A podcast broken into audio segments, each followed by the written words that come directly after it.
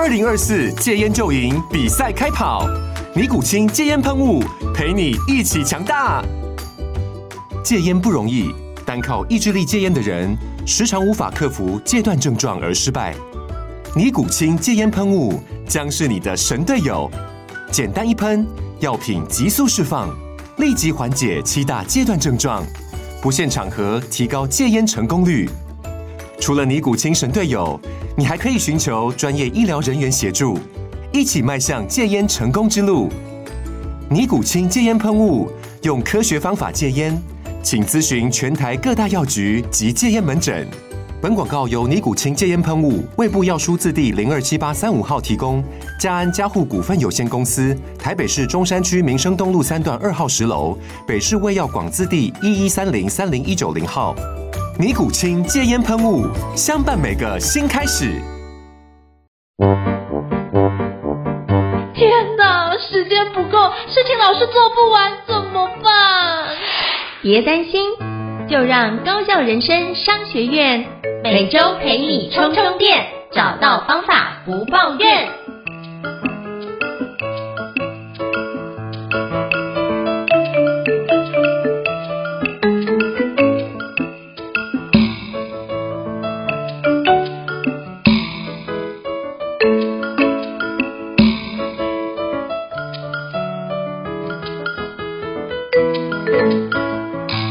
今天瓦基要访谈的对象是电脑玩物的站长 Eser，我们要聊的是 Eser 的新书《防弹笔记法》。那我自己是 Eser 的长期读者，他在电脑玩物网站上面分享很多软体工具的一些介绍。那我觉得最特别的是啊，他都会讲一些自己的实践方法，还有他怎么样使用这些工具背后的这个思考方式。那除了电脑玩物之外，他平常还担任出版社的编辑。而且啊，还在全台各地举办这个课程，还有讲座。我真的非常佩服 Eser 的时间管理能力，还有很强大的生产力。那今天呢，我就要直接向 Eser 大师来学习一下这个《防弹笔记法》这本新书里面这个内容到底在说什么东西。好，那所以这期节目的话，我就用一个读者的角度来跟 Eser 直接对谈，然后来问他一些问题。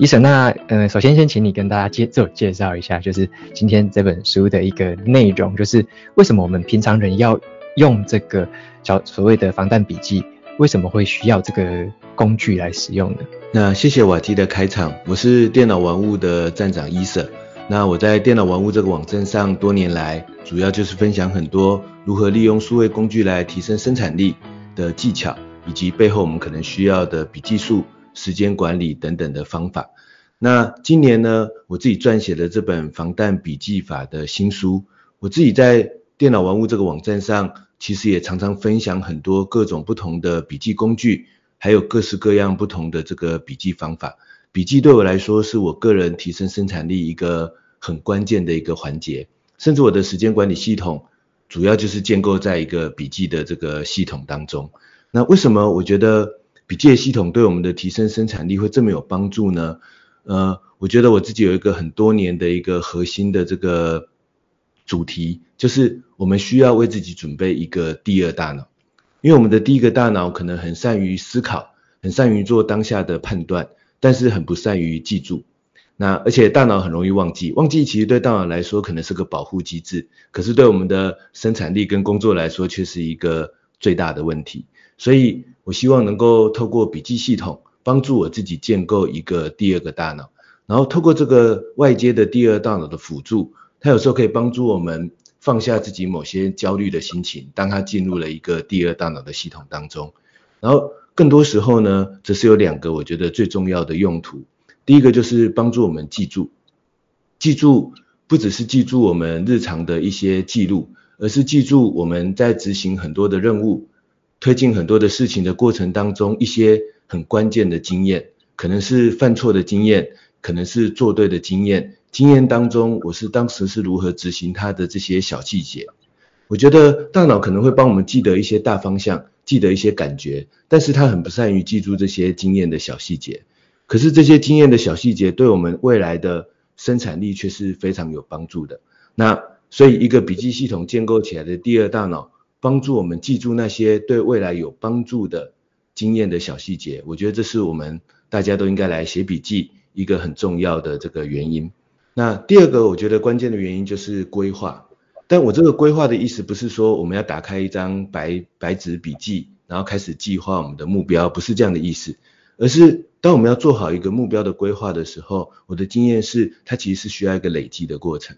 我们很难在某一个下午的一个小时，然后在脑袋里面去做出一个非常完美的专案或者是目标的计划。如果我们想要推进一个有价值的目标，无论它是工作还是生活当中的，我觉得它都会需要一段累积的过程。也就是我今天想到一点想法，明天因为遇到一些新的人事物，我产生产生了一些新的感觉，产生了一些新的 idea。这时候呢，我有没有一个系统帮助我可以逐步累积这些针对某一个目标的规划的过程？于是等到有一天我真的需要推进这一个任务、这个专案的时候，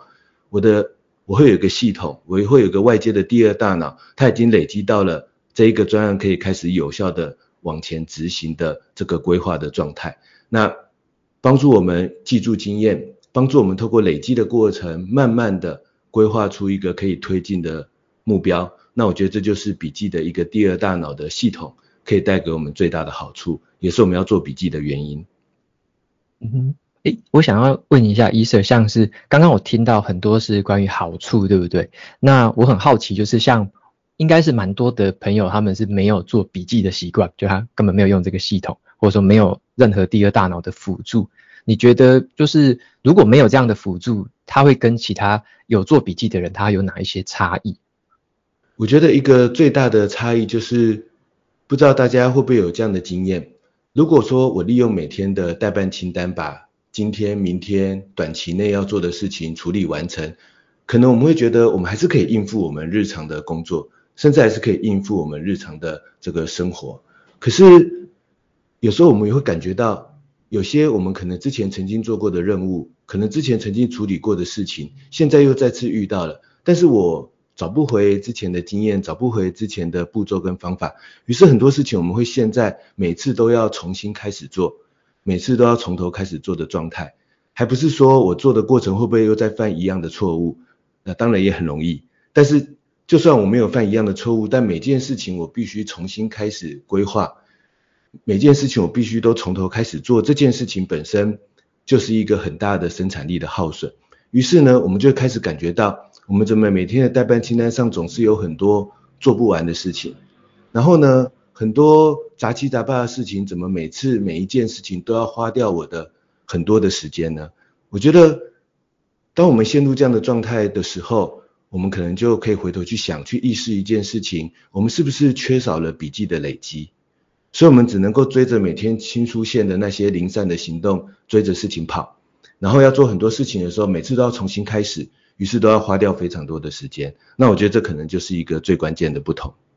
嗯哼，嗯哼，因为我觉得这个启发很好诶，就是刚刚听起来两个很明显的差异，就是没有用笔记的话，就比较像是在应付人生，然后呢，可能会耗费很多不必要的时间或者精力去处理原本诶已经会或已经做过的事情。那有做笔记的话，就好像是他是站在一个以前的经验或以前的知识站在这个肩膀上，然后呢，利用这个以前建立起来的这个数位笔记，或者说叫做第二大脑。然后来做这个自己现在的事情，会更有可能会更有效率，更有一些过去的参考跟借鉴，这样会有很明显的差别。对，然后我还有想要问医生一个是说，像我在网络上啊，或者说在一些坊间的书籍，我会看到蛮多作者啊，或者说一些网络专家他们在讲做笔记的方法，我觉得都比较偏向于是在记录所谓的知识，或者说把一些资讯整理下来，分类好。那分门别类看起来就是诶很很有条有理这样子，好像都偏向于这个收集跟整理知识。那我在防弹笔记有读到一个观点，我觉得蛮特别的是，医生好像很强调以任务来当做导向，然后里面有提到蛮多个的这个任务的这种关键字。那我想要问一下说，嗯，为什么医生的这个笔记系统是以任务为导向的？呃，我觉得就是在我自己。研究了很多年如何整理资料，然后如何写好笔记的过程当中，那因为我自己其实不止本身是个学习者，但我同时是等于是斜杠着很多的这个兼职的工作。我一方面一直在一个企业里面有一个正职的工作，但一方面也想要追求我自己人生当中的目标。所以我一直有一个思维，就是说我们的很多事情，最关键的就是我们必须把人家交付给我们的任务好好的完成，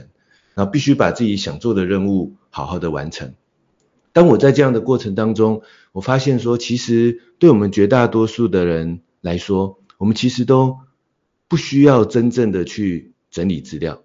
除非你的工作刚好是整理资料，例如说你是个图书馆员，比如说你现在真的需要嗯写一篇资料整理的文章，例如这样子，要不然我们绝大多数人其实我们真正的目标应该是完成人生、工作、生活当中的某一个具体的任务成果。才是我们真正聚焦的。可是我们会很容易不知不觉的在使用工具，然后或者做笔记的过程当中，陷入了这个为了资料而整理资料的逻辑当中。那我希望能够在《防弹笔记法》这本书里面，帮助大家可以跳脱这样的思维。当然，不否认有些人他的需求可能真的是要整理资料。但是，当我们如果我们真正需求其实要完成某些具体的任务的时候，我希望能够帮助大家跳脱这样的思维。比如说，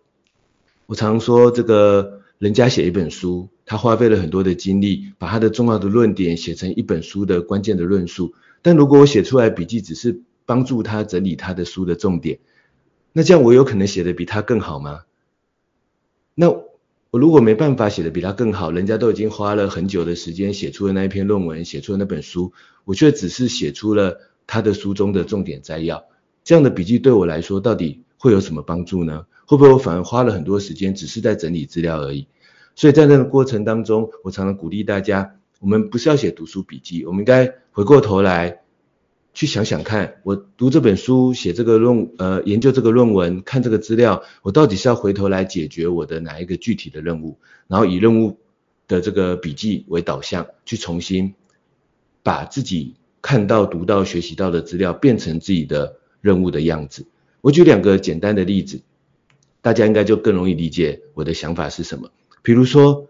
我今年在写《防弹笔记法》的这本书的过程当中，我有没有去研究其他的笔记法的书籍呢？当然有，比如说像今年年初我觉得也很棒的一本书《卡片盒笔记法》，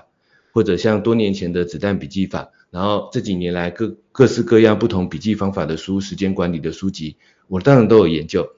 只是我的。当我在收集这些零散的资料的过程当中，我的方法是这样子的，就是我的真正的任务是什么呢？可能是要写出我的这本书的正式的内文，这是我的一个核心的目标，我的一个核心的任务。当我要写出这个正文的这本书的内文的过程当中，我不会只是把别人的重点整理出来而已，我里面会需要采取一些行动，帮助我开始推进我的这本书的可能大纲的结构。我可能里面需要采取一些行动，在我一开始可能时间不够，或者还没有写出最正式的文章之前，我如何利用一些行动去推进我里面的草稿？里面可能还需要一些行动，在我写到一半的时候，去找一些人来跟我讨论，看看我写的这样的内容，测试一下是不是符合大家的需求，是不是能够真的对大家有所启发？我的意思就是说，我们通常大多数人，我们其实并没有。单纯的资料整理的需求，甚至资料整理这件事情对我们的完成任务来说，可能不是最重要的那件事情。比如说，我就算是要写一本书，但是对我来讲，更核心的任务是我到底如何利用零碎时间推进我的草稿写作？我到底如何去慢慢归纳出我的大纲？我到底如何在中间采取一些行动来测试这本书的内容到底有没有什么需要调整修改的地方？然后这些需要调整修改的这个回馈意见是什么？然后这个回馈的意见，我又如何采取一些行动，回头来修改我的书中的一些正式的文字的内容。所以，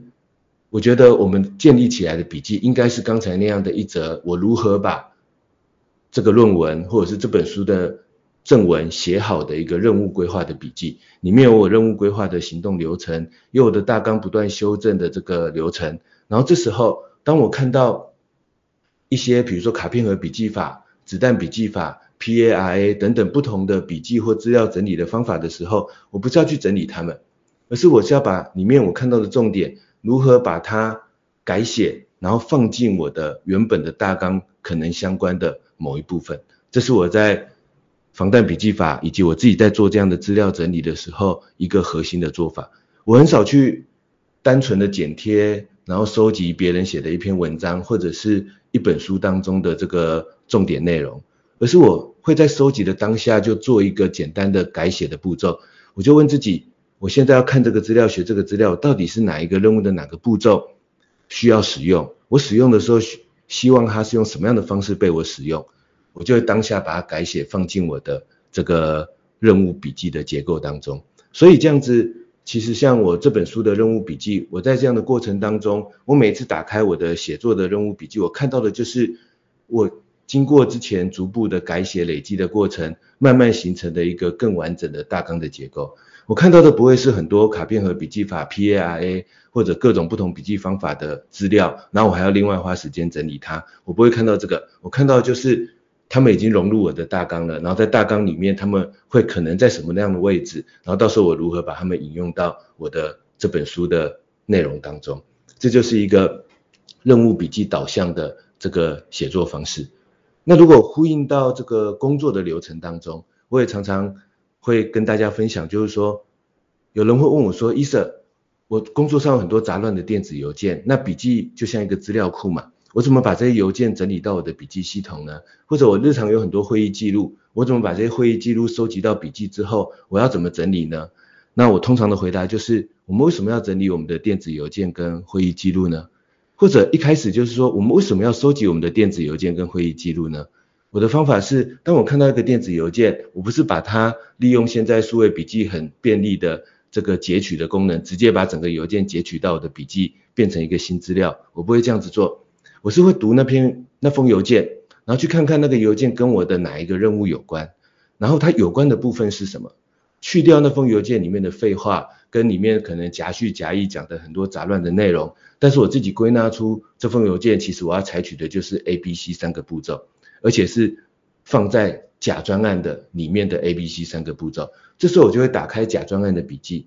然后看看 A 步骤应该放在甲专案的哪个笔记的流程当中。B 步骤应该放在哪个流程当中？C 步骤要放在哪个流程当中？我就直接把它改写到我到时候真正要执行的甲专案的这个任务笔记里面。就是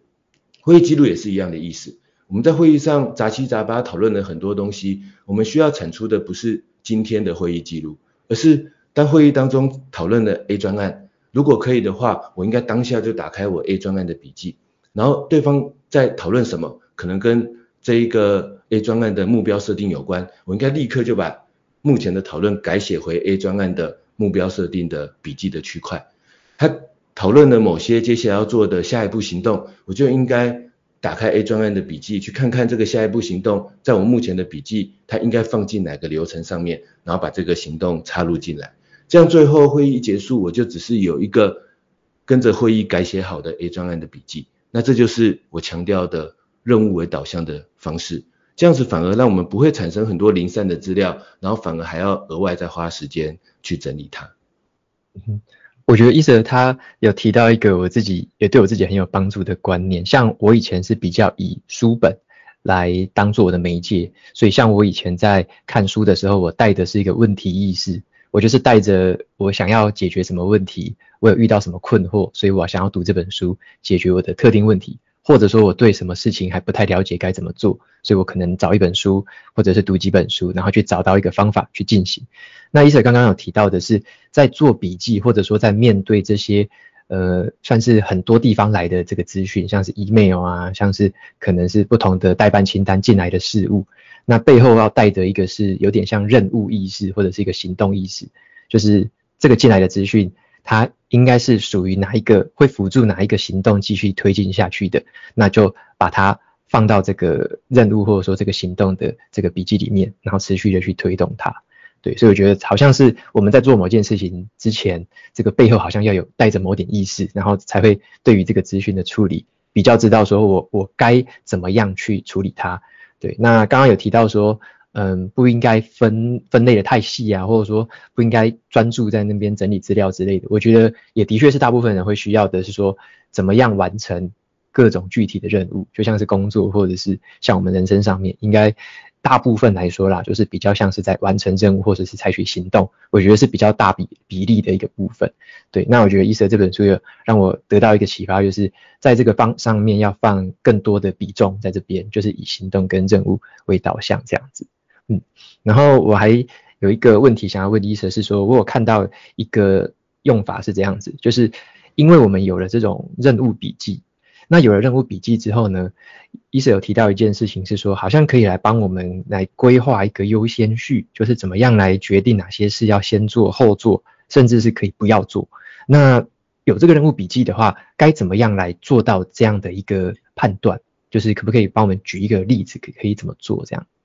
嗯，我觉得这可以刚好延伸到刚才前面一段最后讲的，如果我们的笔记当中是很多。杂乱的电子邮件或会议记录的这种收集式的笔记，这时候啊，我们只是把原本杂乱的电子邮件，然后会议，然后跟可能网络上的资讯，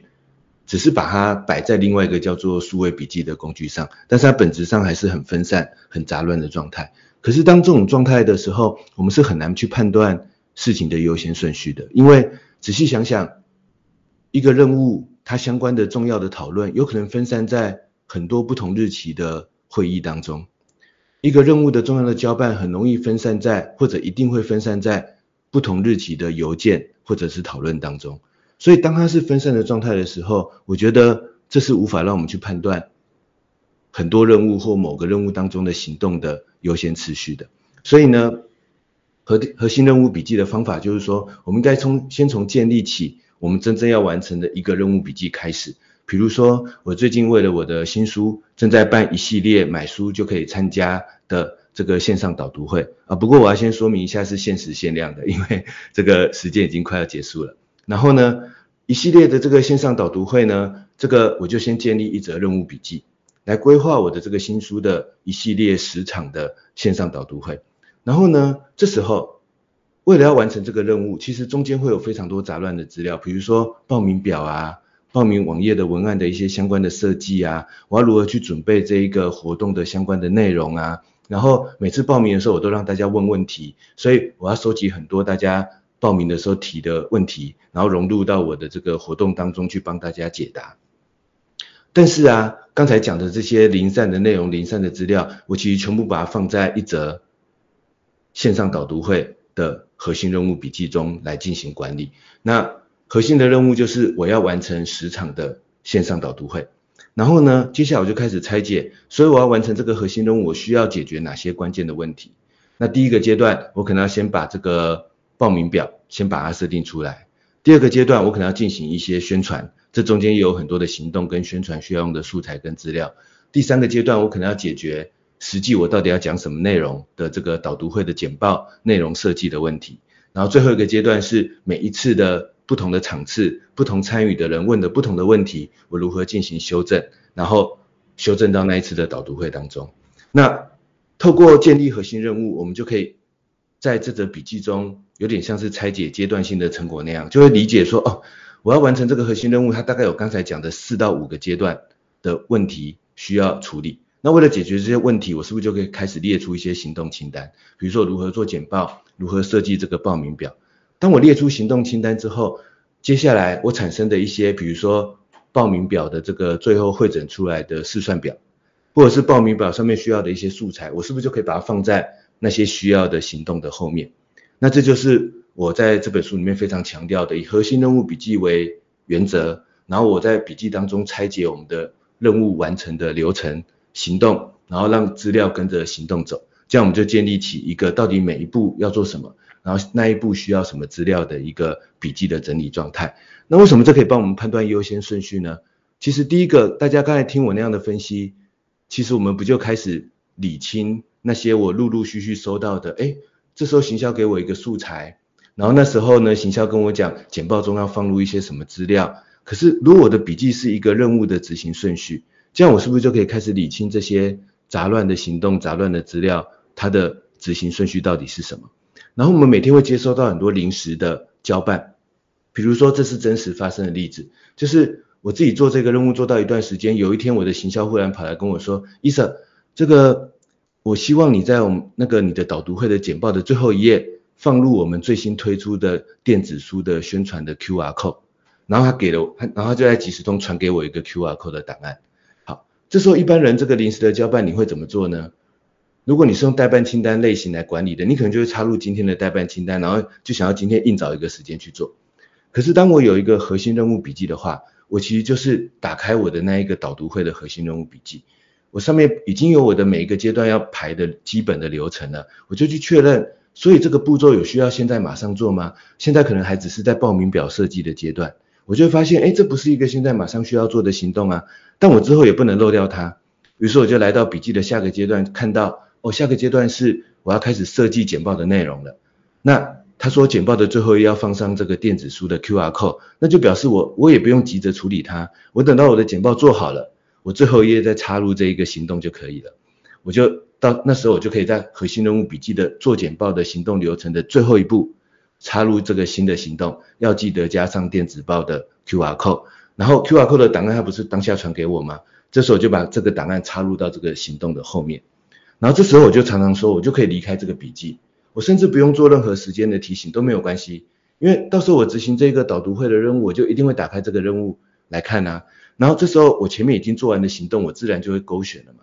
那我就可以在这个笔记当中去确认下一步还没勾选的行动是什么。有一天我就会看到，哦，下一步还没勾选的行动是要放入 QR code，然后 QR code 档案就在我那个行动的后面。那这样子是不是一则一则简单的核心任务笔记，其实就可以帮我们判断这个任务各种不同的行动资料它的优先顺序是什么，然后帮我们应付那些临时交办出来的行动跟资料，它到底在那。不同的任务的哪一个任务的哪个行动顺序里面呢？我们其实可以在这一个建立好的核心任务笔记的逻辑里面，帮我们做出更好的这样的判断。OK，因为我觉得这个好像是可以帮我们做一个轻重缓急的一个安排，然后也可以帮我们避免说有一些东西可能会漏掉或忘掉。然后我自己的感想是，好像把分散的这个资讯，可能透过这种。数位笔记或者说笔记这种防弹笔记方法的方式来集中管理跟集中去，就是把它放到同一个地方一起去判断的时候，这个时候判断出来的优先序好像才是一个比较正确的优先序。对，因为像我以前还没有，我大概好几年前也还没有做笔记的习惯，刚踏入职场的时候，然后那时候我也是就是可能手机上面有记一些待办事项，然后 email 也有。然后那个时候，Windows 也有一些笔记小软体，就开起来，到处都记一堆待办事项。结果每次都在这些待办事项之间，就是有点像迷路了。然后逛到哪边就做什么事，逛到哪边做什么事，结果最后 就好像变成呃整天都在白忙，然后忙一忙好像也不知道诶到底是完成了什么事情这样子。对，那如果是透过 Eason 刚刚所说的，用一个核心任务笔记去统整某几个关键任务。他要做的事情，然后在我们遇到新的资讯的时候，及时的插入这一些关呃关键笔记当中的话，就更容易帮我们去判断当下的优先序，什么时候要做，什么时候可以晚点做这样子。我想要回馈一下瓦基刚才的这一段分享，就是我在书中其实也特别强调，就是在待办清单的这样的工具当中，待办清单不是不重要，但是我觉得它应该是我们最后过滤累积出来的结果，而不是我们第一步的生产力的开始。因为当它是代办清单是第一步的生产力的开始的时候，很容易我们就是像瓦基刚才提到的一样，我们看到的是每天很多杂乱的行动，然后变成我被这些临时的行动跟一大堆到不知道到底是不是今天要做的行动追着跑。但是我希望透过一套防弹笔记的方法，帮我们建立起来是，我最后打开我的笔记系统。我看到的不是杂乱的行动，我看到的也不会是零散的会议记录或零散的电子邮件或零散的资料，我看到的就是一则一则，透过我的累积慢慢记住的过程当中，然后产生的一则一则的核心任务笔记。所以我打开我的系统，我看到的可能是我现最近需要做一系列的线上导读会，我看到的可能是我最近在跟另外一位新作者企划一本新书，我看到的可能是，诶，还有一个任务是。我要开始在某一个企业，我要开一系列的这个课程，需要来准备这个课程。我可能看到的也是生活中，我可能想要跟我的孩子建立一个更好的亲子沟通的这个习惯，但是他们都会聚焦在我的一则一则的任务笔记当中，于是我就可以更轻松的在这个系统当中，我看到的不是零散行动，我看到的是我像一个像我刚才描述的一样，是一个一个我要完成的有价值的具体的任务成果。然后当我打开那一个任务成果的那一则笔记的时候，比如说刚才那个导读会，我就会看到说啊，前面我已经做完很多行动了，我现在要做的下一步行动就是插入那个电子书的 QR code。那这样子，我觉得这个系统就可以在不用过多整理的情况底下，其实就帮我们清楚的聚焦在所谓的重要的事情以及重要的事情的下一步行动。那这也是另外一种层次的优先顺序的判断。因为我好喜欢这个观念哦，就是待办清单很重要，但是它应该是过滤跟我们处理完之后所产生出来的结果。那这个时候待办清单它才有它真正的那个价值，这样子。对，好喜欢这个观念。然后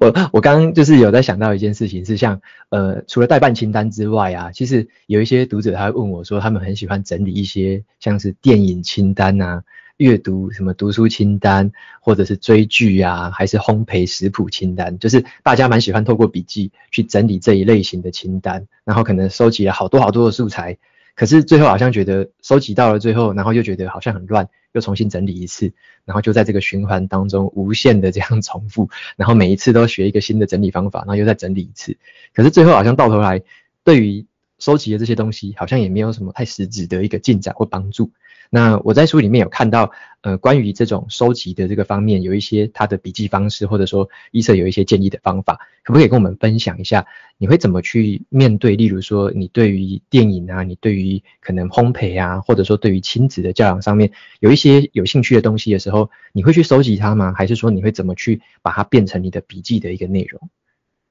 比如说，像我自己其实也有我想看的电影的清单的笔记。有想追的剧的这个笔记，不过呢，我基本上是把它任务化一个，比如说任务化为一个我想追剧的这个核心的任务笔记。然后呢，我在这个核心任务笔记里面呢，我其实有个预设，就是我希望利用我的，比如说有时候去很多地方上完课回来的高铁很累的路上，我想要放松一下的时候，可以追的剧是什么，或者是可以看的电影是什么。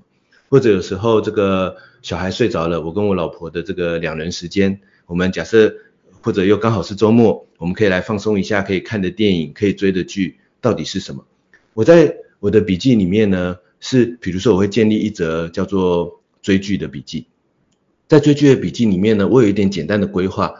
设定好说我大概可以在哪些时间进行追剧这个动作，然后我甚至在里面会把我想追的剧做一个简单的。安排，但是是一个类似简单的行动清单的安排，比如说，呃，哪些是我想跟老婆一起看的，然后哪些是老婆懒得看，但是我很喜欢看的，比如说一些美剧侦探的那种比较硬派的剧集的时候，那我就可以利用自己的零碎时间，比如说高铁回程的路上，我可以来每次追个一小集，我在上面会做一个这样简单的安排，那。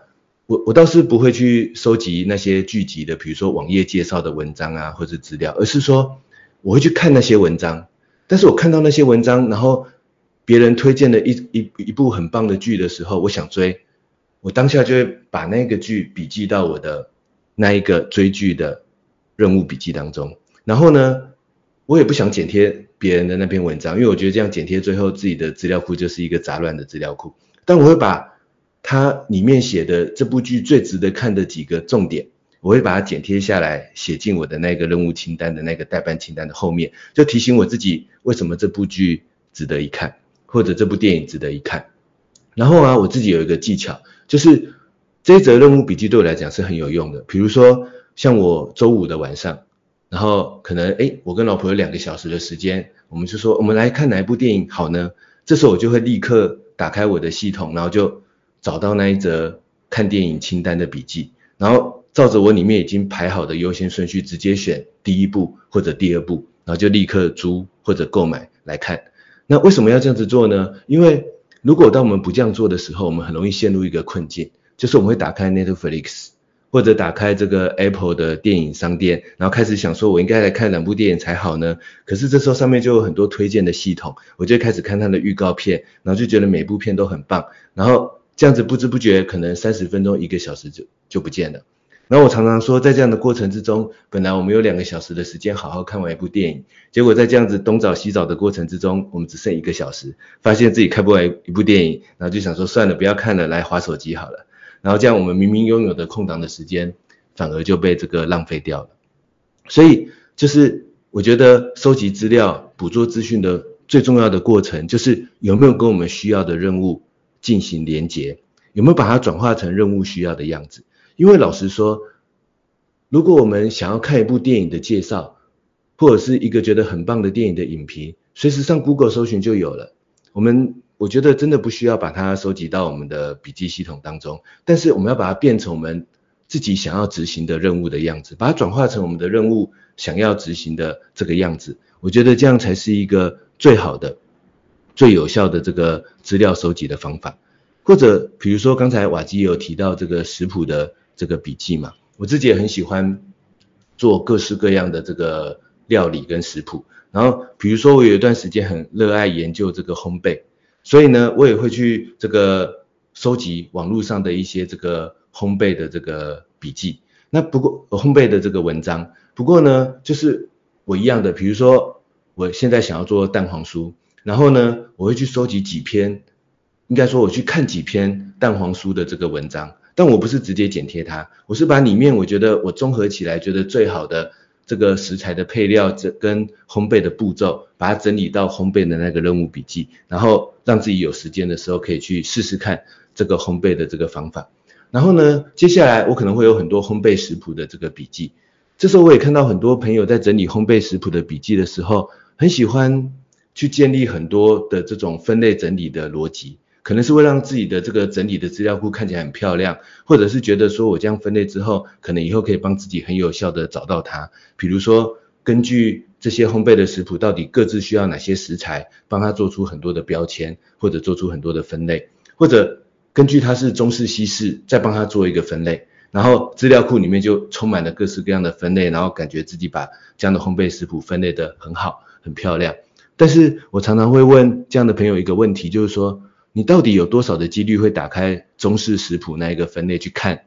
你要做的中式的烘焙呢？你会有这个需求吗？你会有有那个使用的情境是我有一天，或者是我常常的要打开，比如说草莓这个食材，然后去看到底有哪些食谱需要草莓来做吗？你会这样子做吗？还是说你就是想要做某一个烘焙，然后去看它有什么食材，然后就去买？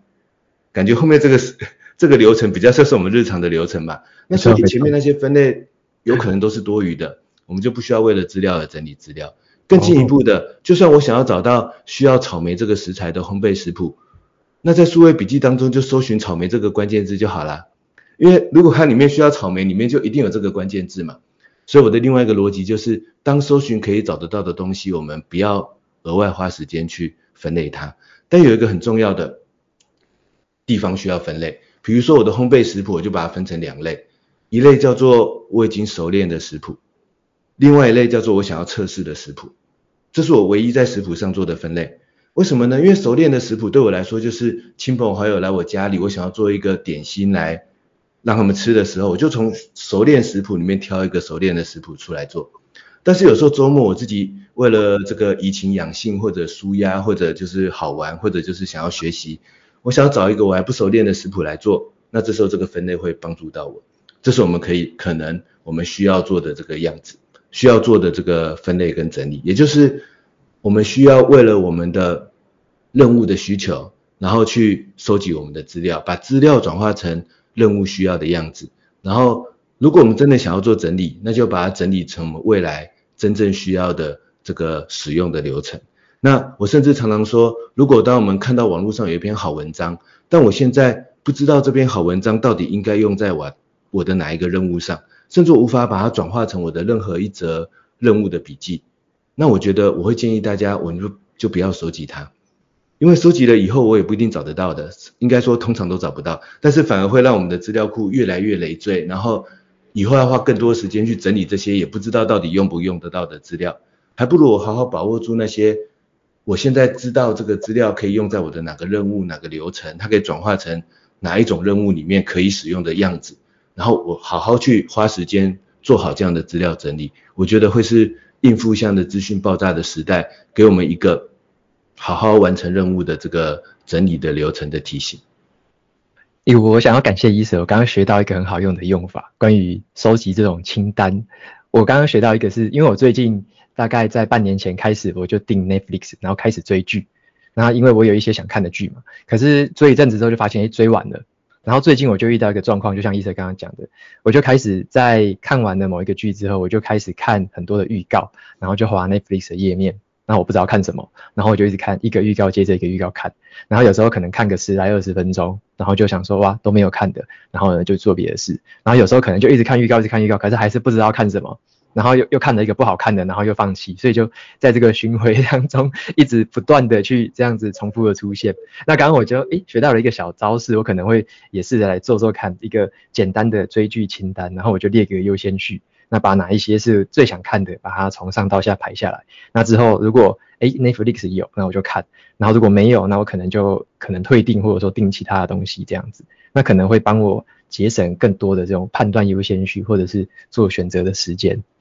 对，OK，然后所以这个是还不错的一个整理清单的一个方式，这样。然后还有一个观念是我看到书里面有提到一件事情是，嗯，笔记这两个字啊，我一般像我们以前的印象可能会觉得笔记好像就是这个字写下来之后就固定了，就不动了。写完一则笔记之后，这个笔记就就是那样子了，我以后可能不会再去碰它，或者说我以后可能只是要看它而已。可是伊舍他有提到一个很好的用法，是他有提到。这个笔记它应该是动态的一件事情，就是动态的，它是要持续不断的修改跟更新。那我想要问伊舍，他就是会在什么样的情形下会去呃用这样子？我感觉好像是在执行任务的时候，好像就会做这件事情呢。想想要问一下伊舍关于动态的这个观念，可不可以再帮我们解释得更具体一点？好，我想先举一个这个工作上的杂事的例子。比如说，也常常会有读者跟我回馈说，医生，虽然我知道我笔记如果可以聚焦在这个目标任务上面，那这样子当然如果我整理得好，我可以聚焦在这种优先顺序的重点。可是医生，我的工作上真的都是杂事诶，真的都是一些零散的行动诶，这样子也也有办法用这样子的核心任务的整理原则吗？这时候我就给他一个回馈是，那件事情要不要当成任务，这是我们自己。人可以主动设定的一件事情，我们把它看成杂事，它可能就是杂事；但如果我们把它看成任务，它可能就会变成任务。比如说，我自己有个例子是，我的合约这个任务的笔记。我的工作上呢，因为在职场的这么多年，常常要处理大大小小的合约，要签大大小小的备忘录，有大大小小的，比如说有时候是书籍，有时候是办活动，有时候是要做一个什么附加产品。都会有很多跟合约相关的杂七杂八的这个行政流程。那很多人可能是说啊，这些都是一些杂乱的行动，所以我就列在待办清单上，做完就算了。或者那些杂乱的各种不同类型的合约，我可能就散落在不同的笔记里面。但我的逻辑不是这样，我就建立一则就是叫做合约的核心任务笔记。所以我每次在我的系统搜寻合约，一定可以找得到这则笔记。我的那一则合约的笔记呢，已经更新了大概有十二年的时间了。从我一进入这个工作开始，然后我第一次遇到的合约发生了什么情况，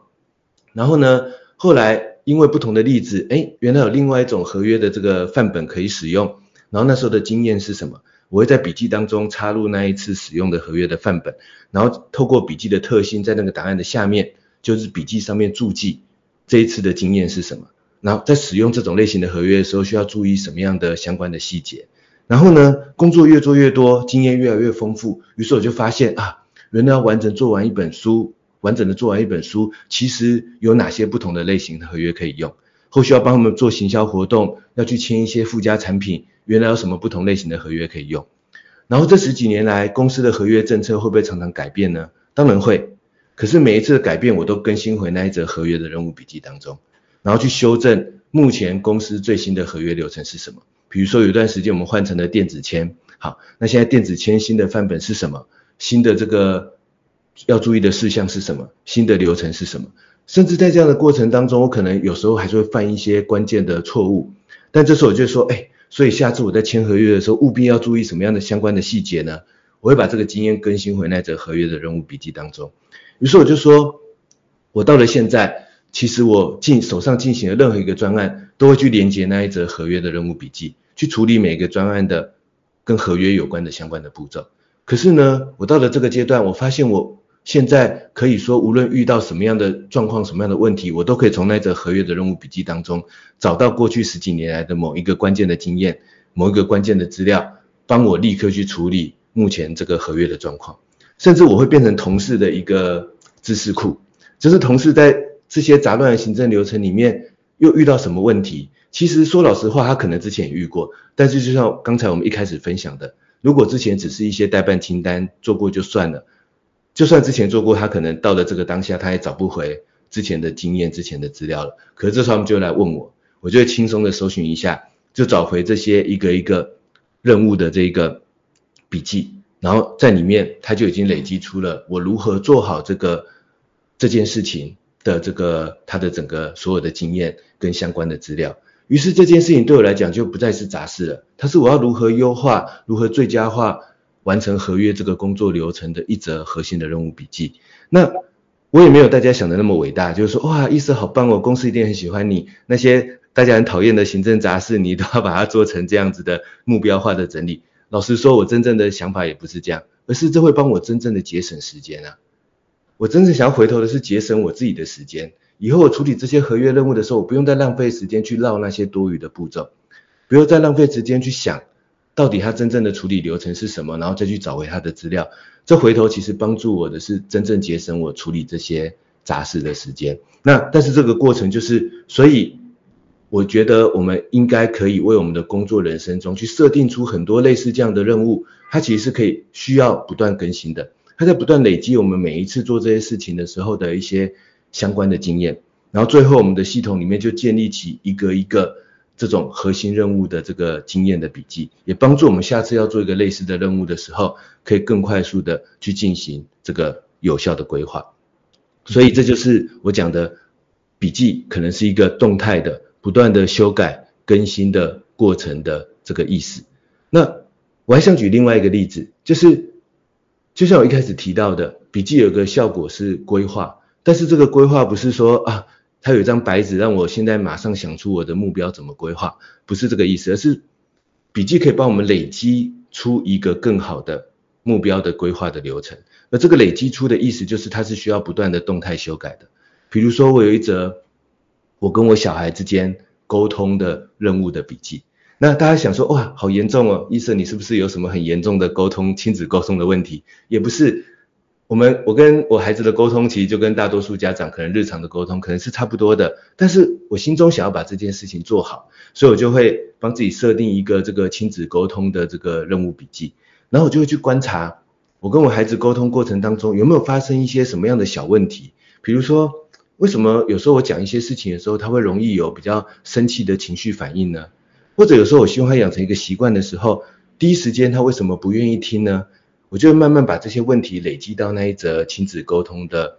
核心的任务笔记当中，然后接下来我可能就会去读一些亲子沟通相关的文章，我可能去看一些教养类的书籍，但就像我刚才提示的，我不会去整理那些资料，我是把它去对应我之前在我的亲子沟通的核心任务笔记上列出来的这些问题，我从那些文章、那些书籍里面想到了什么可能的解决方法，于是我把它转化成某些我的。设计出来的行动清单，或是转化成某些这个子任务，然后把它放进那个亲子沟通的任务笔记里面。比如说，我可能看了一本书，看到一些方法，我就想说，嗯，如果要教小孩养成一个生活习惯，我可能不是用讲的那种说教式的方法，我可能要把想办法把他这个生活习惯变成游戏化，让他觉得比较有趣。好，那我要如何设计，比如说一个刷牙的小游戏呢？我就去思考，从那些书文章里面学到的方法。我就去设计一个这样的小游戏的任务，把它放进亲子沟通的核心任务笔记当中，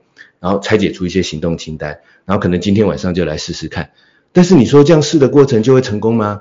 也不一定，也可能失败。但我我对于这种失败，我觉得嗯很好啊。失败的话，我就再继续打开我的核心任务笔记去想，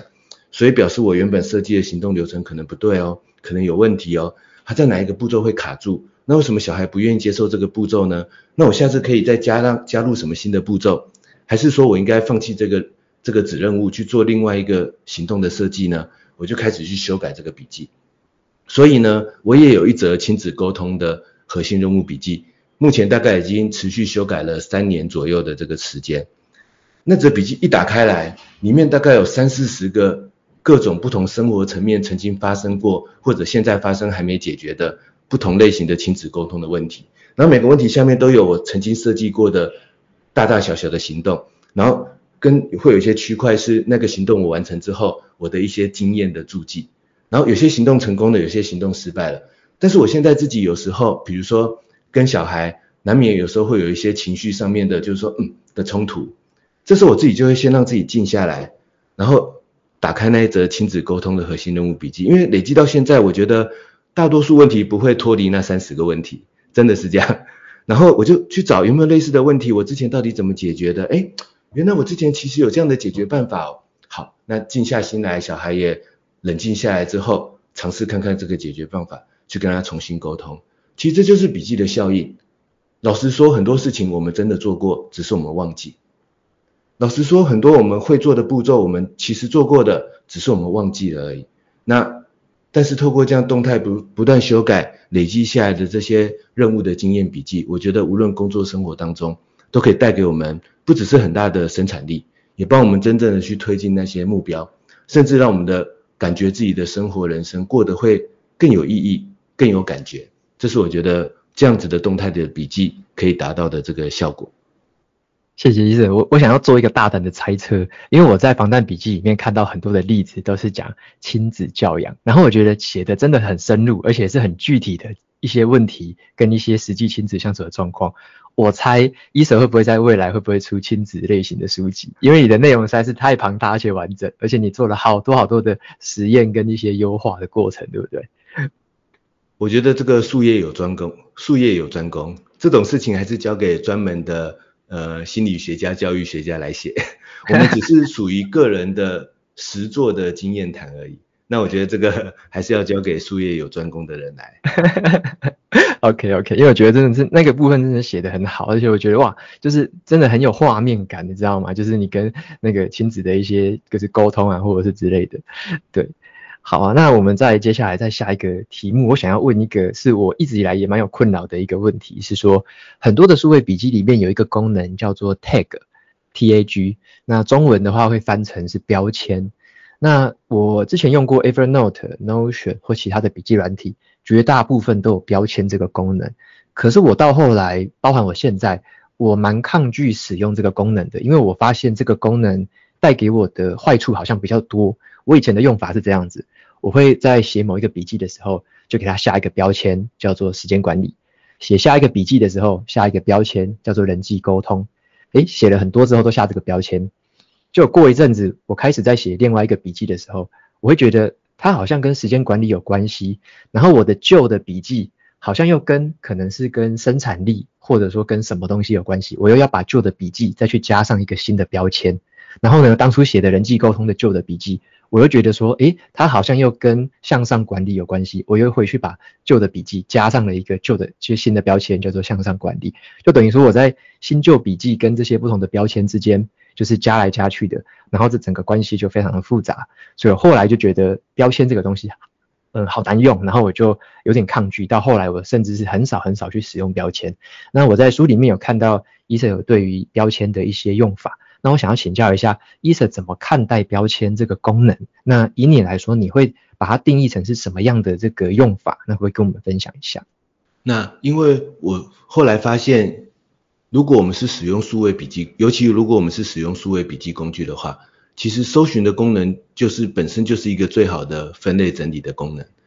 如果我要找回很多时间管理相关的笔记，很多时候甚至连这几年流行的连结，我觉得都不一定要。设定上去，我们搜寻时间管理，理论上就会找到很多时间管理相关的我之前的笔记资料，然后可以拿出来使用。我搜寻向上管理，如果那篇文章真的讲到向上管理，它里面理论上就会出现向上管理这个关键字，我应该就可以用利用搜寻把它这个呼叫回来。所以呢，在这种搜寻可以找到的逻辑底下，我是觉得是不需要手动去进行分类的。所以呢，我也会觉得像是 tag 这样的标签呐、啊。一定不能用在为资料定义它的资料属性的这种分类的逻辑上面，因为这样子会像瓦基刚才提到的，就会觉得越来越乱，然后就觉得标签非常难用。那我自己的标签的用法是什么呢？其实就是一个任务逻辑的用法，就是在任务的逻辑里面，我们在每一个任务笔记当中整理它的行动流程，然后整理它的行动流程需要的资料，但是我们还需要多一个层次的判断，就是判断那么这些任务笔记之间的优先顺序，判断这些任务笔记到底什么时候的需要采取行动。那这种判断呢，是搜寻找不到的，就是因为它不会有这样的关键字，所以这种行动判断优先顺序的判断，是我会用来做标签处理的这个地方。比如说，举一个比较有趣的生活化的例子，我自己呢有很多这个旅行的任务笔记，可能是我想要这个带家人周末简单的一日游这样子的任务规划的笔记，或者我。看到一些这个介绍不错的这个景点的文章，那我也不是单纯收集那篇文章，我就把它转化成一个有一天要去这个地方的任务规划的笔记。这时候可能会多找几篇相关的文章，把他们最好的重点整理到同一则要去那个地方的任务笔记当中。那所以我有很多可以要想要去不同的地方的旅游的这个任务笔记。这时候我会用标签来分类这些笔记。我怎么下这样的标签呢？我自己是使用 Evernote，但是我觉得无论是 Notion 甚至 Obsidian 这样的工具，我都我觉得都应该用这样的逻辑来下标签。就是我会下一个标签叫做半日游，再下一个标签叫做一日游，然后再下一个标签叫做多日游，然后再下一个标签叫做亲子旅行。好，这四个标签代表什么意思呢？半日游就是我会透过半日游这个标签去定义。其中哪些旅游规划的任务笔记是我周末假如只有半天出门的时间，或者只想要做一个很轻松的，在我住家附近的这个游玩，我可以选我有哪些地点任务的选择。然后一日游就是我可以开车来回的一日范围里面的可以去的地点是什么。那多日游可能就是在台湾可能需要住一晚的那些旅游的地点，任务笔记有哪些选择。然后亲子旅行就是它特别适合带小朋友一起去的，我会设计这样的标签，然后把它分配到这些不同的这些旅行地点的任务笔记上。那可能有些旅行地点它可能这个同时适合多日游跟亲子旅游，或者有些旅行地点可能简单一点，它可以半日游，但是长一点它也可以规划成一日游，也有可能。那我就同时加上这两个标签，但是这个标签我的使用方法是这样子的，就是。每到一个周末，好，假设我礼拜六要上课，然后礼拜天有一个空档，早上的时候家人问我说，诶，伊瑟，今天要去哪里玩呢？这时候就打开我的笔记系统，打开那一个半日游的标签，这时候我就马上过滤出可能三四十个半日游可以去的地点，我就说来，我们马上来选一个，跟刚才的看电影一样的道理。这时候再去搜寻就完蛋了，今天就出不了门了。所以一定是从我既有的已经累积的任务笔记，马上选择一个，我们就可以立刻出发。那或者是说，哎，接下来中秋连假有没有想去哪里呢？马上打开那个多日游的这个标签，甚至同时再加上一个亲子旅游的过滤，就是这样子结合起来，哦，就是连续两三天以上的连假可以带小孩一起去玩的任务笔记到底有哪些？我会利用这样的方式来设计标签，所以我常常说，我的标签其实对我来讲是一个我的优先顺序判断跟我的行动流程、行动情境判断的。这个分类，那比如说工作上，我工作上对我大大小小的这个要出版的书籍或者活动，我有分成两个主要的标签，一个叫每日推进，一个叫企划酝酿。每日推进的意思就是那些已经真正排上时程的，我已经在进度当中的这些重要的可能书籍或活动的专案。然后另外有个标签叫企划酝酿，因为做书是这样子的，它前面可能会有一两年的企划期。然后可能第三年才终于开始写，是是这样子的逻逻辑。然后所以会有很多的这个专案，其实目前还在想法酝酿的当中，我就帮他加上企划酝酿的标签。那我自己的使用逻辑就是，我每一天进办公室就先打开每日推进这个标签，他就告诉我这个就是已经排上进度时程，我每天应该推进这些专案的几步行动。那这些专案的笔记是哪些？帮我过滤出来。然后假设比如说。每个月月底的时候，或者这个月稍微有空档的时候，我就会打开企划酝酿的标签，这里面可能有五六十则的笔记，但是我就会去挑，诶，我现在有没有对于哪个企划有更多的想法，再把它补充一点东西进去，甚至要不要去联系那个作者说，哎，现在有没有在推进这个下一步啦？然后这时候就可以帮助我提醒这件事情。所以我觉得我的标签用法会是这样。所以当我一展开我的标签的清单的时候，我看到的是，哦，每日推进的事情是什么？然后偶尔有余裕的时候要企划酝酿的事情是什么？要规划旅行的时候，哪些是半日就可以完成的旅行呢？哪些是要多日就可以完成的旅行呢？甚至这个，当我遇到一些休闲空档的时候，我有个标签叫做一人一人一人空档，有一个标签叫做两人空档，有一个标签叫做亲子空档。就是一人空档，就是我一打开这个标签，里面就是我一个人想看的电影，我一个人想想做的，比如说我很喜欢玩游戏，然后可以玩游戏的这个 任务笔记。然后两人标签一打开来，就是我跟我老婆的追剧清单，或者我们想要一起做的这个一些两人的休闲活动。然后呢，那个亲子亲子空档一打开来，就是我想跟小朋友一起玩的桌游的任务笔记，然后跟小朋友在一起练习的某一个乐器的这个任务的笔记，等等等等的，我就马上就可以从里面挑出一个任务，在这个空档时间去往前推进。这是我设计标签的方法。所以我一展开我的标签，其实它是帮助我判断。我这个当下到底有哪些任务可以选择？我这个当下到底应该推进什么样的行动判断的这个优先顺序？那我建议大家也可以用这样的逻辑来设计你的标签或者设计你的分类。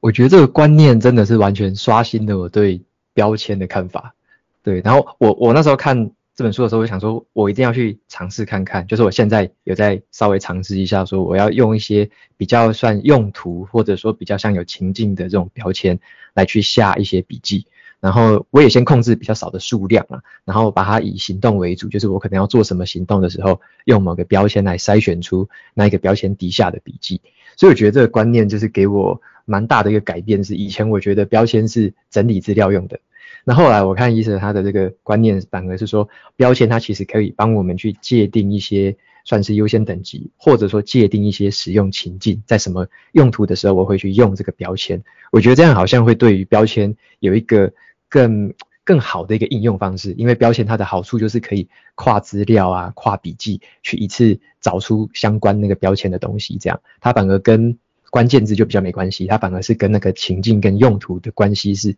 比较大的这样子。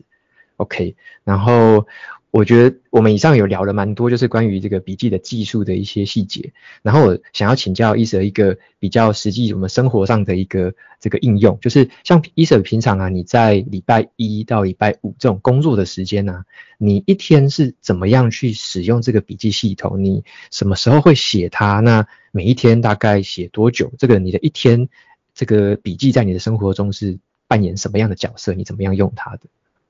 ？OK，笔记基本上就是伴随我伴随着我的工作流程，随时要拿出来使用的这个东西。那我一天的工作甚至生活的开始，就是从我的笔记系统开始的。我从笔记系统里面帮助我看到我到底应该聚焦要推进的这个任务到底是什么。那比如说我自己惯用的 Evernote，因为它的笔记就是照着更新时间来排序嘛，所以基本上我只要一打开 Evernote，老实说开头的。前十则、前二十则笔记，意思就是我最近在更新的任务笔记，理论上就是我当下最应该优先推进的任务嘛。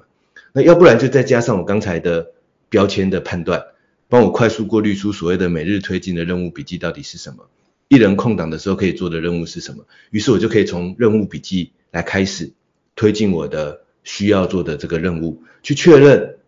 自己脑袋中已经模糊的漏掉的。当时这个任务，我的有没有一些已经累积的任务的规划的细节，去确认这个细节自己不要漏掉，不要做错，然后去确认这个任务到底，呃，已经做了什么行动，然后下一步行动要做什么，然后就从任务笔记里面开始去执行。那因为我也很喜欢把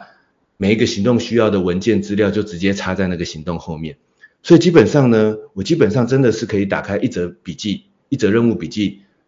都不需要跳到任何地方，我就可以开始工作了。因为我就会在上面确认这个任务的规格，然后任务的接下来要做的下一步行动，下一步行动需要的文件简报也都在笔记当中了，我就直接点开来，不用再跳到任何其他的地方。我觉得这个流程本身就帮我减少很多分心，让我避免回到邮件即时通去找资料的时候，不小心被那些新的讯息吸引吸引走。然后接下来我我执行任务的流程当中，我也会一直打开那个任务笔记。为什么呢？因为我是不太相信我的大脑的记忆力的，所以呢，我会一直确认那个任务笔记我之前写下来的重点的细节，确认我现在做的是没错的。然后甚至我会在一边做的时候，假设产生了一些新的经验，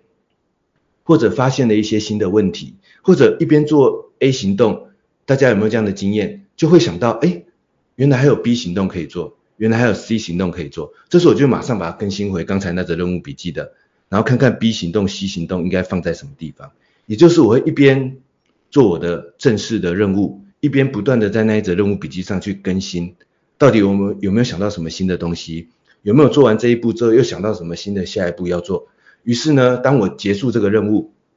同一时间我那则任务笔记也已经准备好了下一次要继续做的最好的状态。因为我透过这样的方法，当我下一次再打开那个任务笔记的时候，我就非常明确的知道我上次到底做完了哪些步骤，然后上次做那个步骤的时候，我到底有没有产生什么新的经验、新的想法、新的问题，以及接下来要做的新的行动。因为我那样的方法，所以要一边做一边就已经累积在我打开的那一则任务笔记当中了。所以我下一次任何时候再打开那个任务来看，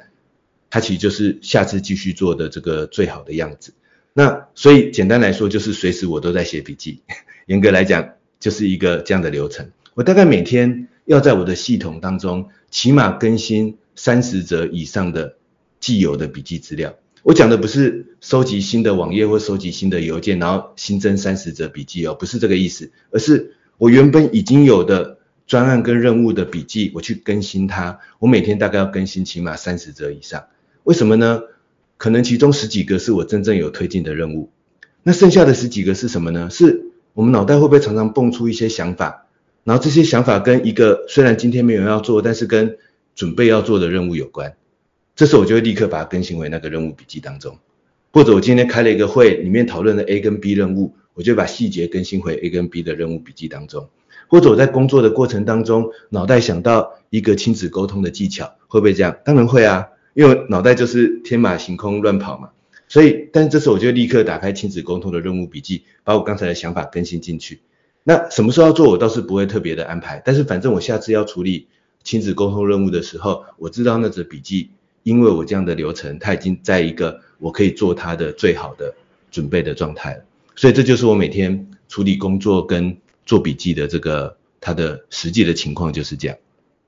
所以它在我们的工作跟个人的生活其实都可以同时去用，对不对？它好像没有说一定要分，只能放在工作来用，或者说我只能在私人用，好像你的用法是比较有点像它代表了你这个人的第二大脑。你的各种包含工作跟生活，甚至是跟人际关系，全部都是在这个上面去做一个持续的更新跟处理，这样子对不对？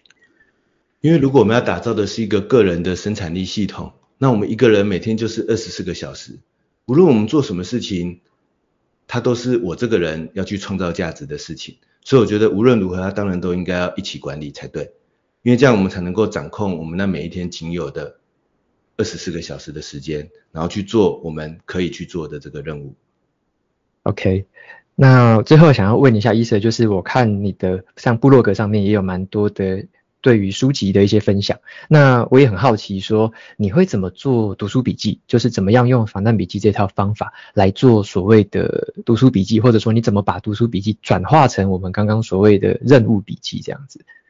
其实我觉得瓦基刚才有分享一个他的方法，我自己其实是蛮认同的。就是瓦基说他在读一本书之前会设定一些问题，然后再开始去做这则读书笔记的整理。我自己也是一个这样的方法，就是我自己呢，当读一本书的时候，当然我还是会开一个这本书的读书笔记，然后一边读一边快速的这个记录我在当中获得的一些收获，因为我觉得好像也只能够这样子做。可是呢，我通常会在要读那本书之前，我先想一下，在这一则读书的任务笔记当中，我为什么要读这本书呢？我是想要获得什么样的问题解决吗？或者是我是想要获得一个什么样的成果吗？比如说，我是希希望读这本书帮我养成一个慢跑的习惯吗？之前有一阵子我很喜欢读这种跑步运动的书籍，然后还是说我要读这本书，然后帮我解决一个目前亲子沟通上遇到的问题呢？当然，还是说我要读这本书，帮我，比如说找到一个呃目前时间管理当中我可能卡关的某一个点，或者是工作上的专案规划当中可能卡关的某一个点，我自己呢就会在那则笔记，就是还没看那本书之前，在那则笔记上先把我预期希望自己获得什么任务成果，然后以及我现在面临的具体的问题是什么，我就先把它简单的列在这一个空白的准备要开始写的读书笔记上。然后接下来呢，我开始读这本书，我也不会真的去整理这本书的这个重点，做复制贴上的动作。那当然有些朋友觉得很可惜，我我有我有时候也会觉得蛮可惜的，所以这时候我就会用电子书来读，因为电子书可以在上面直接圈选，它就会直接那个到时候可以绘出你画上荧光笔的这些重点的内容嘛。好，这其实是一种可惜的心态啊，就是说。哎呀，如果我没有把看过的里面的一些金句拿出来，我可能以后不知道哪一天会用到，我会觉得很可惜。所以我就会用电子书来帮我自己快速的自己减少复制贴上的时间。不过啊，我必须要老实承认，我也会做这个动作。但我后来发现，我真的会拿那些我画荧光笔的重点句拿出来用的几率几乎是零，几乎是零，几乎不会。为什么呢？因为我自己真的写笔记的过程是这样，我一边看书。我除了刚才荧光笔画重点之外，我其实真正要写的是，我看完这一这一小段，有没有触发我对于我已经写在笔记当中的问题的某些解决办法？这时我就直接在笔记中把我脑中转化过的那个解决办法写到那个我的读书笔记当中。当然，里面一定也会掺杂一些书中的一些它的重点，或者是它的方法论的一些关键字，或者是方法，也是有可能的。但是它核心的结构是。那我到底想要怎么解决我的那个问题？甚至有时候我的问题是一二三这个顺序，然后呢，这本书的第一章其实是先解决三的问题，这时候我就会把它直接整理到问题三的那个顺序当中，而不会照着那个书的大纲目录的逻辑来整理。为什么呢？因为如果我想知道那本书的逻辑，我就去看它的大纲就好了，我看它的目录就好了嘛，我干嘛自己再整理一个它的目录都已经整理好的大纲？所以我就照着我的问题的顺序逻辑去整理我的读书笔记，然后当我触发想法的时候，我就是想，所以它到底我要怎么解释它，然后我要怎么去回头去解决我要解决的那个问题，或者如果这个目的是为了我要写出一本书，或者是写出一篇文章，我就当下直接把它想，那如果是我，我会怎么解释它？如果是我，我到时候在书中大概想要怎么写？当然当下可能不会想得很完整，但起码我觉得要把大脑中的那一个转化的。东西先把它倒出来。有些朋友可能觉得这一段可能会不会觉得这样做很难？我当下好像只能复制重点而已。但我我自己的经验是觉得这可能只是我们没有去呼唤我们的大脑来多想一秒钟而已。就是因为我们觉得我们大脑想不出来，所以我们就误以为自己只能复制重点。但是当我看到一段话，我觉得它有意义、有价值，其实大脑中的潜意识里面一定是有某个原因让你觉得。这个东西你有启发的，这是我们只是需要多一秒钟的时间问自己。所以我觉得它有启发的原因是什么？我觉得它有启发的原因是我想要来解决什么样的问题？我们就只是要把这个问，刚才这个问句的答案倒进我们的笔记当中。可是啊，当我能够不断的累积这种多一秒钟的转化的东西倒进我们的读书笔记里面，我觉得到时候我们获得的就是一个。解决问题的读书笔记，获得的就是一个自己的在读这本书当中的思考流程的笔记，获得的就是属真正属于我们的东西。反而啊，如果我们读一本书只是复制它的资料，但是其实你复制它的东西的时候，脑袋中有没有自己的想法？老实说，我觉得一定有的。可是我们反而没有记下它，于是最后我们看到读书笔记反而是复制它的资料的东西。然后这时候不知道有没有朋友会有这样的经验，就是，诶到底这句话当时是讲什么？然后我是不是要再回头去这个看他那个段落到底完整在讲什么？然后就会想说啊，是不是我复制的不够完整？于是下次就再复制更多的资料。但我觉得这可能是搞错了读书笔记的真正有效的做法。其实是我们脑袋有想法，只是我们反而没记下我们的想法，而是记下别人的想法。那你记下别人的想法，那最后看到读书笔记，当然不知道他在讲什么，还不如多花一两秒钟想想看，我现在脑中的想法到底是什么。把它记下来，即使没有记得很多，我觉得它都会是一则有效的这个读书笔记的做法。那这是我跟大家分享的我的读书笔记的这个呃写作方式。OK，我也有一点点跟 Eason 有用类似的方法，就是我会摘录下来的时候，我一定会先写为什么我想摘录它，对，就一定有个原因嘛，我总不会无缘无故这两万个字里面，我可能只摘录那一句为什么，那我就会把那个原因写下来。我觉得这个练习就是还蛮好的话，会激发我们去思考说，到底我们现在重视的是什么，我们想要解决是什么问题，那那个原因去把它写下来之后。再记录下来那段话，或者说再转化一次那段话，这个时候就等于说把我们读到的资讯变成了自己可以拿来处理事情的自己的知识或自己的一些呃跟自己的经验做一些连接，这样子。嗯，好，谢谢医生跟我们分享这个做读书笔记的这种方法。好，那我们到这个访谈的最后呢，我想要请医生给我们一个线索，就是说。呃，有很多可能有很多的朋友，他们还没有做笔记的习惯，或者说还不知道说这个数位笔记该怎么样来做，要用什么工具呢？他的接下来第一步该做什么？那想要听医生的建议，就是我们如果听众听得有兴趣的话，他们接下来第一步可以做什么事情？这样，我觉得我想建议大家的最简单的第一步就是说，当我们在开始准备写笔记的时候啊，我们很容易开始从比如说日记。或者每天的这个代办清单开始写起，因为你去翻大多数的笔记本，它的设计也都是一翻开来，好像就是日期，好像就是就是每天的这个行动清单。但是我觉得我们或许应该先暂缓这样的笔记方式。我们如果要开始写笔记，试试看从解决任务的角度建立起，我要如何解决一个任务的那一则任务笔记开始写起，或者我遇到一个问题。我要如何解决这个问题？那背后其实就是一个任务嘛。所以我如何解决一个问题的笔记，从这样的角度去开始建立起自己的一则一则的笔记的这个呃系统，然后呢，尝试在笔记当中去累积我在不同的日期、不同的时刻，对于某一个共同的任务，我的思考、我的想法、我的行动的经验。然后呢，尝试在同一则的问题解决的笔记当中，去累积自己的不同的日期、不同的时刻、不同的学习的过程当中，对同一个共同的任务，我到底慢慢累积聚焦出了一个什么样的解决办法，以及有什么样的解决的经验。我觉得试着这样子去做，其实不用很久的时间，你就会开始发现，你有五个任务笔记，有十个问题解决的笔记。我觉得当我们看到笔记中有这样子的累积跟成果的时候，我觉得这个系统会带给我们动力，觉得我来花时间做这个系统是有价值的。因为我我看我看到了我逐步的推进的那五个任务，我看到了有十个问题慢慢找到了解决的方法，但是反而不要是一大堆三十几天的分散的工作日志或者是零散的资料，这样很有可能我对于这个系统觉得好像只能花时间整理。但我却没办法聚焦在那个具体的成果上。那简单的步骤是这样，不过当然也推荐大家可以去这个看看《防弹笔记法》的这本书，里面就是告诉大家如何去建构这样一套笔记系统，它的原则以及它的具体的执行的技巧，以及里面的背后的思考的流程，还有一些具体的这个案例。那如果你想用数位笔记来建构这样的系统呢，我自己大概会推荐这个三个方向的工具。一个是我自己用了，应该有十七、十八年的时间吧，目前还是我的核心的工具的这个 Amnote。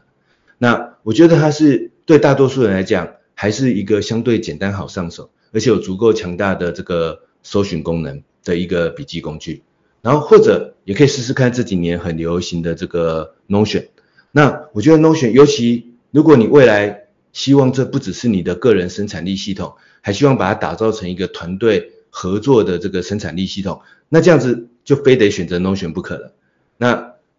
这时候呢，不过我有一个使用 Notion 的提醒，就是不要为了整理而整理，要避免过度的设计，因为整理跟设计有可能本身是一个生产力的耗损。我们还是要聚焦在我们真正要完成的任务跟专案跟目标上面。那或或者你的需求更偏向知识的管理，但是我也要提醒大家。大多数人并没有真正知识管理的需求，你应该背后是有真正要完成的任务的，只是你的任务可能更偏向知识型的任务、学习型的任务。那这时候你或许可以试试看 Obsidian 或者 Room Research 或者 Logseq 或者 Habitabase 这样子的数位笔记工具，来帮你开始建构起这样的防弹笔记的逻辑。OK。谢谢伊 Sir 分享了好几个数位型的工具，然后还有我们第一步可以开始先从任务这个重点来去着手。好，然后我们今天谈的比较少谈到那个纸本的方式，因为我们今天谈的很多都是关于任务的，像是搜寻啊、追踪啊，然后去持续的更新。然后我觉得像我自己有一些手写笔记的经验，我觉得手写在这个部分好像就是它的一个弱项，好像就无法。用跟这个数位笔记这方面的优点去相比，这样子，像我自己也一直在写子弹笔记，但是我的子弹笔记，我现在是把它定调成是一个定义我的主要优先序跟我大目标跟大方向的一个笔记，然后我手写它是因为我每天可能可以有一个比较比较沉淀自己、比较安静的时间，可以用手写的方式来去写下几个简短的文字，然后有点像去做一个沉淀这样子的一个动作。所以说，我觉得他给我纸呃纸纸本笔记，他给我的感觉跟收获是这样。但是，就如同刚刚我也有分享的，其实我很多的读书笔记啊或任务管理，我也是倾向于用这个数位型的笔记去做去做管理、去做规划，这样也比较好搜寻这样子。对。那我想提供两个简单的回馈，就是在这样的系统当中，其实并不排斥手写这件事情，就是。有时候手写日记，或者是手写自己的这个情绪笔记。比如说我自己也有一个情绪笔记的习惯，就是当我遇到一些低潮或特别焦虑的时候，我也会拿出一张纸，然后用我自己的一一套逻辑去理清自己的一个这个心情。那不过就是我觉得，可是这样子的这个心情的笔记，我自己会在手写完成之后，我甚至会用数位笔记把它拍照扫描，然后把它归纳到我的这个。它到底对焦在哪一个任务上？比如说我是在某一个专专案上很焦虑，那我利用手写把其中的某些情绪或者是沟通或者是合作的问题理清了之后，我会把它扫描放进我的这个数位的任务笔记系统当中。然后另外呢，如果真的是写纸本笔记的朋友啊，其实我觉得并不妨碍我们用防弹笔记的方式去建构我们的纸本笔记系统，因为比如说我们并不是因为写纸本笔记我就需要。照着第一页到第十页的一页一页的顺序，把每一天分散的资料就照着这个分散的顺序写进去，不一定啊。我可以准备一个活页笔记本，然后呢，我在里面呢，比如说它都是 A 专案相关的笔记资料，我就利用活页插入新的页面的方式，我就让它都整理在同一个 A 专案的群组、A 专案的区块。如果它都是 B 任务相关的笔记，我就利用活页本的方式，让它都整理在同一个 B 的这个群组、B 的区块。其实像是瑞德卡洛的这个子弹笔记法那本书里面，其实也非常强调这种专案笔记群组的这个概念，只是它是用页码的方式，就是说，因为如果你不是用活页笔记本，就要用页码去告诉他说，所有 A 专案相关的笔记到底散落在哪几页。但是我觉得比较简单一点，就是我们就用活页笔记本，像我之前。有一次去竹科的这个企业上课，然后讲完这样的笔记方法论之后呢，有一个同学就问我说：“哎，伊 Sir，可是我们常常到工厂，因为有保密啊什么的机制，我们就只能带着纸本笔记本进去写，所以最后他的每一次去工厂视察之后的笔记就是散落的每一天的日志而已。”我就说：“哎，可是你应该可以准备一个活页笔记本啊，然后比如说现在都是 A 工厂的 A 产品的视察，那你就。”把 A 工厂 A 产品的视察的相关的纸本笔记都用活页笔记本收纳在同一个群组嘛，然后这一次你要去 A 工厂视察 A 产品，你就带着那一那一个群组那一个 A 工厂 A 产品已经有的纸本笔记进去啊，然后这时候你就不会是新增一页的笔记嘛，你还是可以在之前的 A 工厂 A 产品的纸本笔记里面去修改，看你是用立可白还是贴一张便利贴。看看这次有什么发现新的问题，有没有修正上次的经验？你可以在原本的纸本笔记上继续修改它，并不是不可以的，有很多文具可以做这件事情。然后呢，这样出来你就不会是一个全新的页面，然后新的一天的日志，你就会是已经改好的 A 专案 A A 工厂 A 产品的这个纸本的笔记啊。我觉得还是可以把握这个逻辑，而且这样子会帮助我们节省很多整理的时间，然后聚焦在。累积真正有价值的任务的这个经验跟行动流程上面，这是我的回馈跟分享。谢谢医生我觉得都是有让我们去重新抓到那一个任务，或者说那个主题是什么，然后围绕着这个主题去有点像去设计或去调整我们所谓的笔记系统。对，我觉得这个观念真的是很让我们可以重新去思考一下，所谓的笔记系统在我们生活中可以带来的帮助是什么这样子。好，那我最后就请伊瑟在最后就分享一下，说可以在哪些平台啊，或者哪些管道可以追踪到你，然后呢，可以再看到更多关于你的内容这样。好，那如果对我的方法论跟我持续的研究有兴趣的朋友呢，第一个就是欢迎这个追踪电脑玩物这个部落格。这个网站，我自己还是一个喜欢写文章的人，所以我最主要核心的想法都是分享分享在我的电脑玩物这个部落格的文章当中。那你可以用像是 RSS Feedly 这样的方式去订阅它，然后也可以加入我的这个电子报来收到我的每周的更新。那或者呢，也可以在我的 Facebook 上搜寻电脑玩物，然后去追踪我的 Facebook 上面的这个粉丝专业，然后呢，去看看有没有什么最新的分享，有没有什么最新的消息。那是，这是来追踪我的这个最好的两个方式。那也欢迎有兴趣的朋友，我们一起来研究可以提高生产力的技巧跟方法。哎，医生，你是不是有一个 podcast？哦，最近成立的，也帮我们介绍一下。好，这是我今年开始的，跟这个赵云成老师一起合作的这个 podcast 的节目的名称叫做高校人生商学院。然后我们在里面呢，目前的设定就是去探讨一些在这个大大方向上的时间管理，然后生产力的这种大理论、大原则底下，我们实际会面临的很多真实的工作人生当中的一些纠结的问题，比如说遇到低潮的时候啊、焦虑的时候啊、事情都是很临时的时候啊，到底应该怎么解决？然后我们在 Podcast 的节目里面呢，呃，会跟大家分享这个里面的一些技巧、经验。那欢迎这个就是想要这个提升效率的朋友来追踪。高校人生商学院的这个 Podcast 节目，OK，谢谢医生帮我们介绍。那我们到时候把相关的资讯连结啊，就放在那个节目资讯栏里面，让大家如果想要的话，可以去参考看看。OK，那真的很感谢医生今天帮我们分享《防弹笔记》这本书，那我们也聊了很多关于就是可能时间管理啊、任务的优先序，还有一些怎么样去整理自己的，算是自己的整个人生。或者是工作内容都可以透过笔记这个第二大脑的系统来达到一个发挥更好的效果，这样子。嗯，好，那真的非常谢谢伊 Sir 这次就是接受我的采访，谢谢你。好，也谢谢瓦基的这个提问跟讨论，然后谢谢大家的收听。嗯，好，谢谢大家，拜拜。高校人生商学院，掌握人生选择权。